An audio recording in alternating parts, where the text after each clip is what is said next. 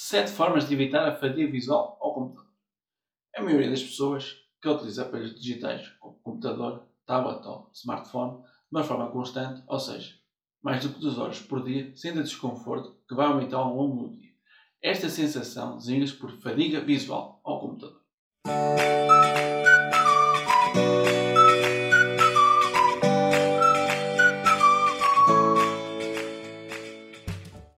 Anteriormente, o uso de aparelhos digitais estava associado à vida profissional. Com a evolução da tecnologia, o uso dos aparelhos digitais não está apenas associado ao ambiente profissional, mas também presente no nosso dia a dia. O uso de aparelhos digitais está a aumentar, como é lógico, e é óbvio que este enorme esforço visual ao perto vai trazer problemas com fadiga visual. Deixo então aqui 7 dicas como podemos pôr em prática no nosso dia a dia. Primeira dica: ajustar o brilho do monitor às condições de iluminação da área de trabalho. O aconselhado é ajustar o brilho consoante a iluminação do local de trabalho. Este ajuste no brilho pode variar se as condições do ambiente também variarem. Segunda dica: ajustar o tamanho das letras. Quanto menor for o ecrã, menor será o tamanho das letras. Quanto mais pequeno, mais temos que nos aproximar para ver nítido. Isto pode levar a sintomas de cansaço visual. Aqui o recomendado é utilizar ecrãs maiores ou aumentar o tamanho das letras pode levar a uma menor sensação de cansaço visual. Basta aumentar o tamanho da letra até nos sentirmos mais confortáveis a ler. Terceira dica que deixo é realizar um despiste visual anualmente. Quando estamos constantemente a utilizar a visão de perto, seja a ler, trabalhos manuais ou aparelhos digitais, os olhos estão a trabalhar todo o vapor. Este enorme esforço pode levar a problemas binoculares. Estes problemas podem levar a maus desempenhos e a fadiga visual, por isso é importante realizar uma consulta anualmente.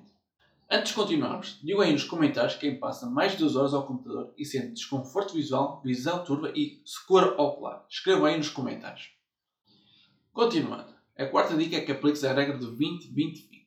O objetivo desta regra é incorporar as pausas periódicas para não estar constantemente a realizar tarefas de perto e assim aliviar o enorme esforço que os olhos fazem ao perto. A regra é simples. A cada 20 minutos, olhar a uma distância de 20 pés, ou seja, 6 metros por 20 segundos. Quinta dica: pestanejar. É muito importante que pisques os olhos. A secura ocular é uma das principais causas de fadiga visual e está relacionada com a diminuição de frequência de pestanejo quando olhamos para aparelhos digitais. Ao realizar esta atividade, podemos pestanejar até 70% menos. Portanto, devemos nos relembrar de pestanejar quando estamos ao computador. Se necessário, coloque um post-it no ecrã do computador para que nunca te esqueças desta dica tão importante. Vamos à sexta dica. Devemos posicionar corretamente o computador e a nossa postura. Estar na posição correta do computador pode aliviar o esforço visual. Esta posição ideal do computador deve ser um pouco abaixo do nível dos olhos. Deve estar aproximadamente entre a 15 a 20 graus. Inclina também o ecrã da parte superior para ficar ligeiramente afastado da parte inferior. Ajustar bem a exposição do ecrã para evitar reflexo tanto nas janelas como das luzes artificiais.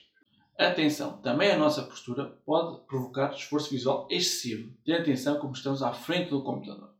E chegamos ao fim. Sétima e última dica. Ter uns óculos com um bom antirreflexo. Um bom antirreflexo é importante porque todas as superfícies ópticas produzem reflexão, ou seja, quando a luz incide sobre as lentes, parte dessa luz é refletida pela lente.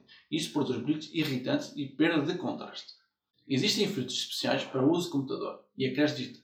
Estes filtros destinam-se a filtrar a luz azul emitida pelos ecrãs, ou seja, procura reduzir a fadiga visual durante a utilização de ecrãs digitais.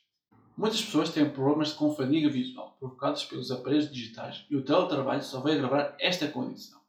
Se queres obter mais dicas sobre esta e outras condições, subscreve o canal, dá um like e partilha nas tuas redes sociais para podermos ajudar mais pessoas com esta condição.